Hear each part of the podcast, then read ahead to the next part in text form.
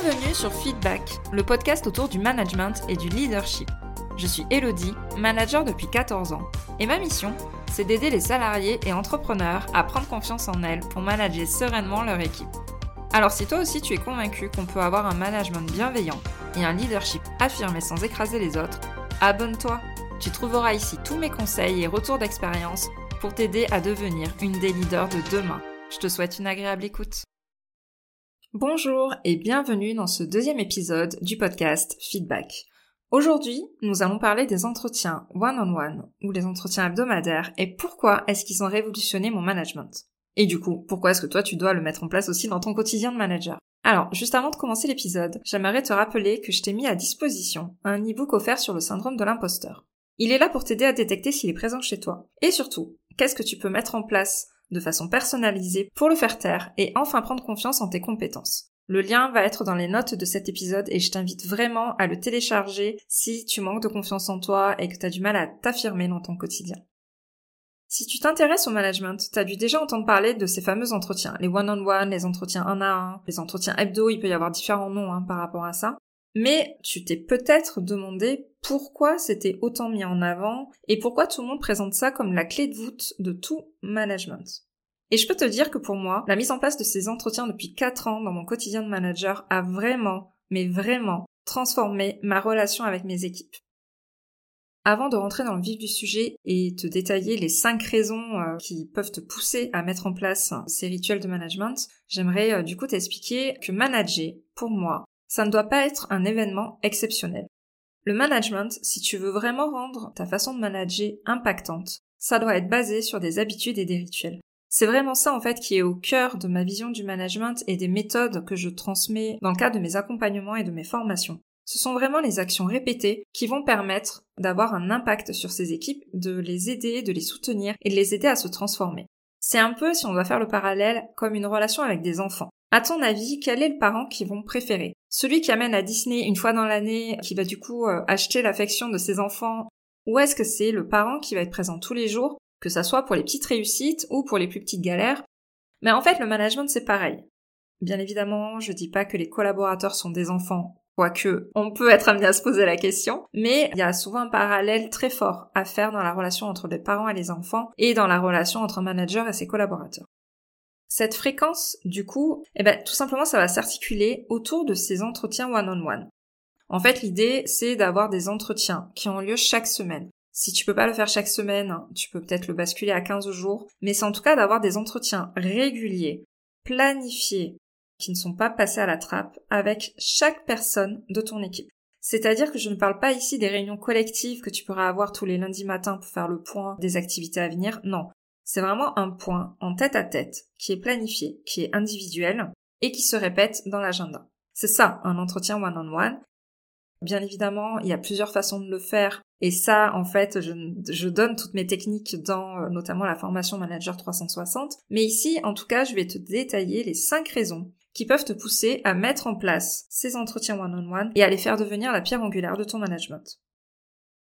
Alors, la première raison, ça va être de créer de la proximité avec chaque personne de ton équipe. C'est pas parce qu'en fait tu as la porte grande ouverte et que tu te montres disponible pour chaque personne que eux vont avoir cette impression-là. Pas du tout.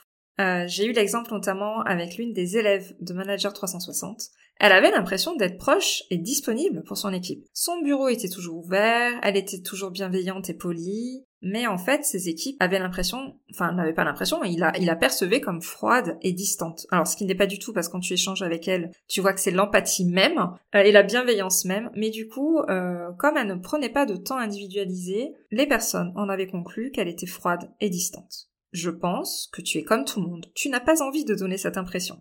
Du coup, ces entretiens individualisés permettent vraiment de créer de la proximité et de créer un lien avec chaque personne, puisque tu as un moment privilégié avec chacun, où tu vas passer du temps à échanger de façon directe et individuelle, sans autre distraction à côté. La deuxième raison de mettre en place ces entretiens, c'est que ça va te permettre d'anticiper les problèmes, les malentendus et les tensions. En effet, pendant ces entretiens, tu vas pouvoir jauger l'état d'esprit de chaque personne de ton équipe. On est des humains, Donc on a tous des hauts et des bas, des problèmes personnels, des problèmes professionnels, des difficultés. Et en fait, c'est le moment de les partager lors de ces entretiens. Et c'est ça en fait qui va te permettre de prendre la météo de ton équipe. Ça va te permettre de voir voilà dans quel état d'esprit ils sont, s'ils sont plutôt motivés ou pas du tout, s'ils sont axés sur les bonnes priorités, s'il euh, y a des malentendus avec quelqu'un d'autre dans l'équipe, avec un autre service, s'il y a des difficultés à communiquer avec certaines personnes, ça va ressortir en priorité lors de ces entretiens.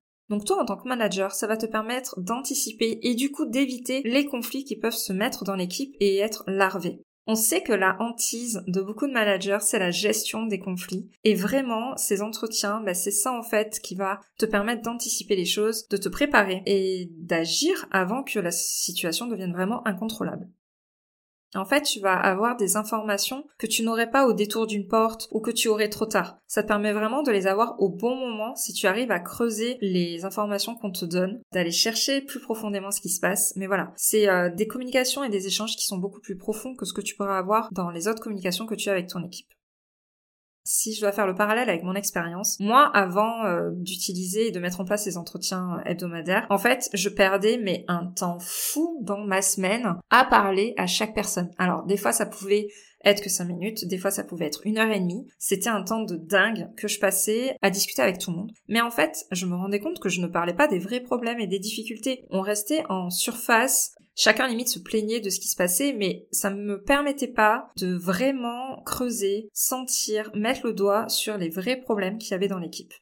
Du coup, quand je me suis mise à canaliser et à faire ces entretiens, j'ai gagné un temps fou et vraiment une clarté sur tous les enjeux qui se passaient dans mon équipe. Donc vraiment, je ne peux que t'inciter à le faire pour éviter d'avoir à gérer les conflits après coup. La troisième raison que je vois de mettre en place ces entretiens hebdomadaires, ça va être de valoriser tes collaborateurs. Ce temps va être concentré, mais de haute qualité. Parce que tu vas prêter attention à chaque personne qui est en face de toi. Et j'insiste, c'est pas tu vas, c'est en fait tu dois prêter attention à chaque personne qui est en face de toi, à tout ce qu'elles vont te raconter, tout ce qu'elles vont te dire.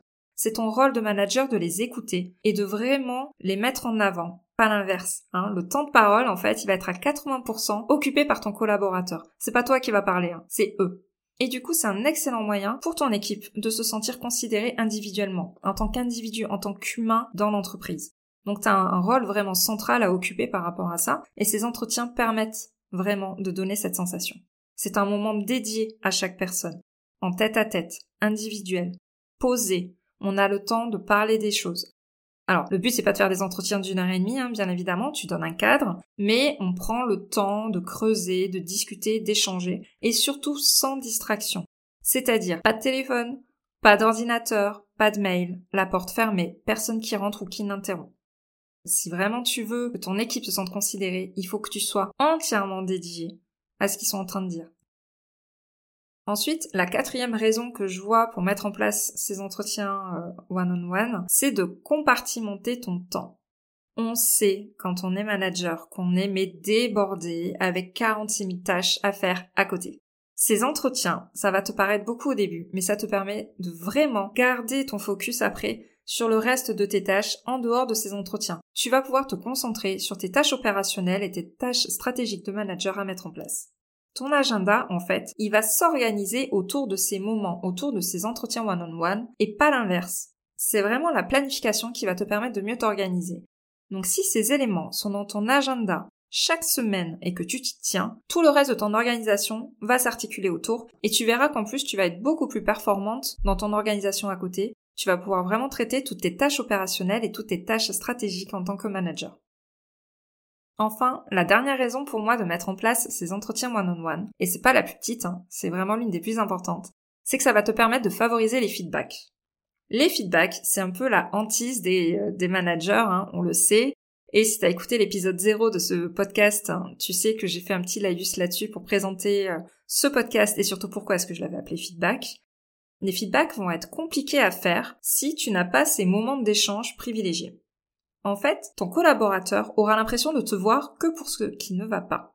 Si tu n'as pas ces moments d'échange, les seuls moments où tu vas t'adresser à ton collaborateur, c'est pour lui faire des feedbacks correctifs, pour lui dire qu'il aurait pu mieux faire ou qu'il aurait mieux valu qu'il fasse comme ça, comme ça, comme ça.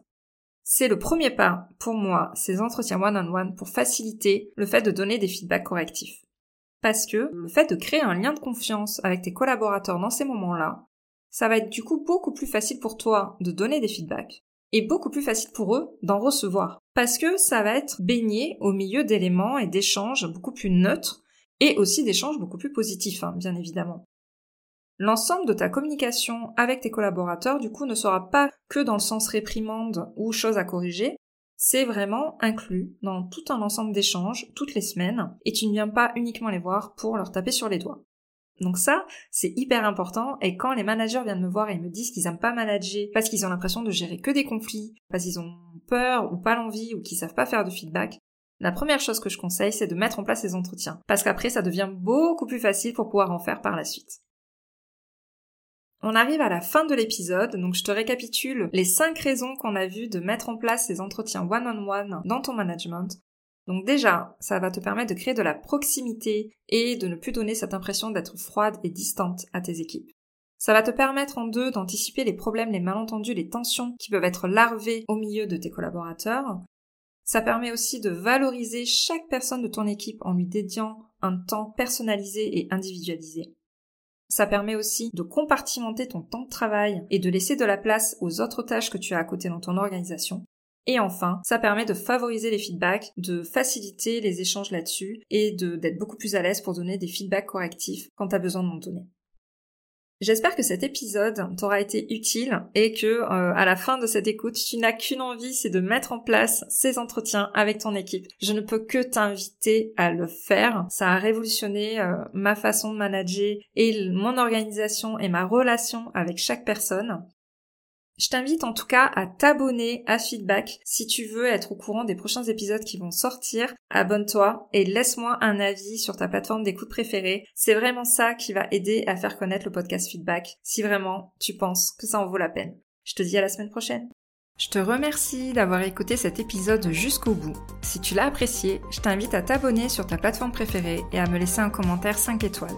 On se retrouve au prochain épisode pour parler management et leadership.